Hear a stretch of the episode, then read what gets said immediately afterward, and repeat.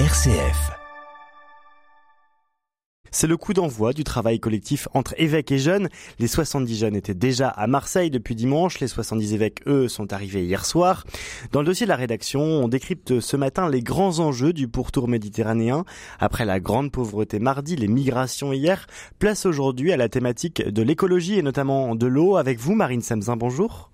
Bonjour Pierre Hugues et bonjour à tous. Vous êtes journaliste à, Dialogue RCF euh, en duplex depuis Marseille et vous évoquez avec nous les problématiques de pollution en mer mais aussi de sécheresse à terre.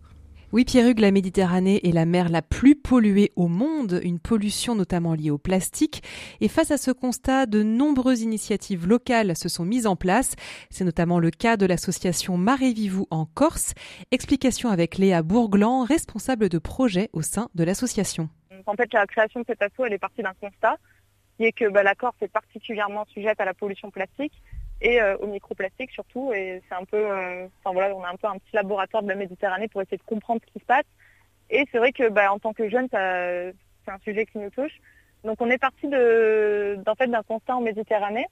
Et on a, euh, enfin, ils ont créé la mission corsicaire, donc qui à la base était l'essence de l'association, qui consiste en un tour de Corse en un mois en embarcation zéro émission, donc des petits trimarans à pédale et à voile. Et euh, l'objectif, c'était de faire le tour de Corse pour sensibiliser, récupérer de la donnée, essayer de, faire de la communication sur ce sujet-là. Et depuis, l'association a grandi. Donc là, maintenant, on est, on est deux salariés dans l'assaut. On a pas mal de bénévoles, de, stagiaires, de services civiques qui gravitent autour de l'association euh, tout au long de l'année, ce qui nous permet de, à l'année, avoir plein de projets, donc beaucoup de sensibilisation avec les enfants notamment, parce que c'est notre cible prioritaire. Une association qui se mobilise principalement pour sensibiliser la jeunesse, cible principale des actions de Marée Vivou. Alors nous, on travaille beaucoup avec la jeunesse, c'est vrai, parce que bah, on sait que c'est ceux qui, en général, on est particulièrement concernés par ce sujet et on, vit dans une génération où bah, du coup on a baigné avec ce problème environnemental euh, depuis, depuis qu'on est encore plus jeune. Euh, et, du coup, c'est vrai qu'il y a beaucoup de jeunes qui ont envie de se mobiliser, qui ont envie de se battre, de se sentir utiles, de sentir qu'ils, euh, peuvent apporter un peu leur pierre à l'édifice. Donc c'est vrai qu'on travaille beaucoup avec cette jeunesse qui est pleine de dynamisme et qui a envie de faire bouger les choses. Là où bah, des fois on le voit en sensibilisation ou quoi, euh, certains adultes sont parfois plus braqués avec des idées reçues, un mode de vie euh, bah, qu'ils ont depuis toujours, qui, inculqué qui leur a été inculqué dès leur plus jeune âge. Donc ça peut être compliqué de changer des mentalités ou des, habitudes. Donc c'est pour ça qu'on se concentre beaucoup sur la jeunesse qui, euh, bah, du coup, sera les adultes de demain. Donc si on peut partir avec un bon bagage et des, bonnes valeurs à défendre plus tard, c'est encore mieux. Sensibiliser en amont, c'est une partie du problème, mais une fois les déchets en mer, comment les récupérer ou tout du moins comment limiter leur impact? Eh bien là aussi, des forces se mobilisent. C'est par exemple le cas de la start-up marseillaise Green City. Elle a mis en place des filets connectés dans le vieux port de Marseille. Isabelle Gérante, fondatrice et présidente de Green City. C'est un dispositif qui va récupérer les déchets à la sortie des réseaux d'eau pluviale. Donc c'est vraiment le dernier rempart avant que les déchets euh, ruissellent en mer et ne s'éparpillent.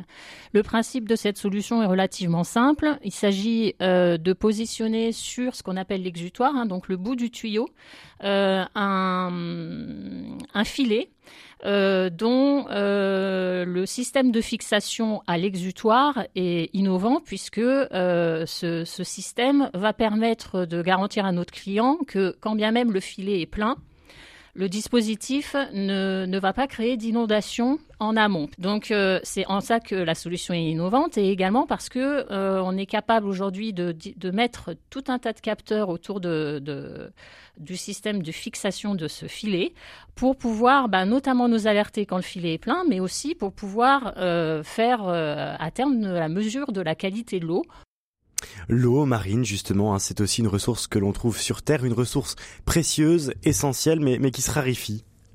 Et oui, Pierre Hugues, on connaît les sécheresses inhérentes au bassin méditerranéen qui se trouvent accentuées par le changement climatique, mais aussi les problématiques de pollution. Et selon Julien Deséco, directeur du magazine Sans Transition, le constat est sans appel mon regard, il est que, mais ça c'est, il, est d'avoir constaté, après avoir regardé vraiment toutes les, tous les chiffres, avoir compilé avec mes collègues euh, toute la situation hein, telle qu'était euh, évoquée à, l'instant. Donc euh, évidemment l'eau sera raréfie, ça c'est une surprise pour personne. Par contre, ce qui pose un problème, c'est que nos, besoins augmentent dans un contexte mmh. où celle-ci se raréfie et va se raréfier de plus en plus, puisque la quantité d'eau disponible d'ici 2050 en France va diminuer de 10 à 40% dans nos rivières, de 10 à 25% dans les nappes de 15 à 25% pour les pluies estivales et que chaque degré supplémentaire de réchauffement équivaut à une hausse de 7% des précipitations lors des tempêtes et orages. Donc euh, on, on voit bien la complexité à laquelle on va devoir faire face et parallèlement à ce constat, la question des usages. On est sur Terre.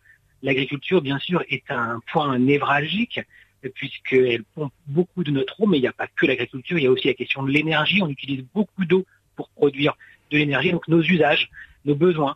Et là, face à ce nouveau euh, contexte de la raréfaction de la ressource, on va devoir revoir clairement nos usages. Et face à ces nombreux défis, quelles pistes concrètes envisager? Julien Deséco nous partage son point de vue sur la question nombreux scientifiques le disent, euh, la question de la transition alimentaire, l'agroécologie, il y a un récent ouvrage de Marc Dufumier hein, qui est expert sur ces questions, qui va très loin, euh, sur euh, une, agriculture écologiquement intensive. Il y a des exemples, la ferme du Béqueloin en Normandie, qui est intervenue à Marseille à notre habitation il n'y a pas si longtemps. Donc on est, entre guillemets, on sait faire Là, on sait produire euh, écologiquement d'une manière intensive euh, pour arriver à nourrir euh, tout le monde. Là, on est sur d'autres freins, des freins qui sont d'ordre politique, et puis aussi la formation des agriculteurs. ça, ça se fait pas en claquant des doigts.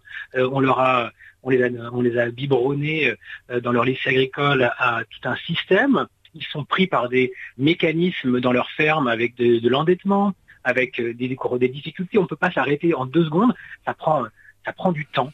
Et c'est tout ce, schéma qu'il faut revoir euh, pour, pour créer un changement radical. Un changement radical auquel appelle également le pape François dans son encyclique Laudato Si, dans laquelle il appelle notamment à préserver celle qu'il appelle Sœur Eau. Laudato Si dont la suite devrait sortir le 4 octobre prochain.